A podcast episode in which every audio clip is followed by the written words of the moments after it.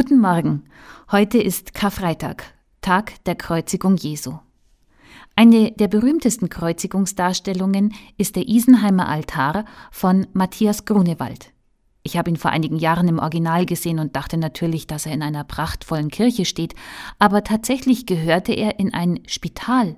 Da stand er mitten in einem großen Saal, in dem man sich im Mittelalter um todkranke Menschen gekümmert hat. Heute ist das ein Museum. Der Jesus, wie ihn Grunewald malt, sieht schrecklich aus. An ihm sieht man, wie schlimm das Sterben ist. Und das war Absicht.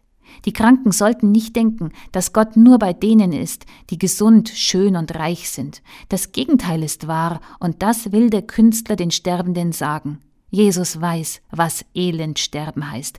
Er weiß, was ihr durchmacht, und er ist bei euch. Jesus starb für euch, damit ihr selbst im Tod niemals denken müsst, ihr seid Gott verlassen. Das Mittelalter ist lange her.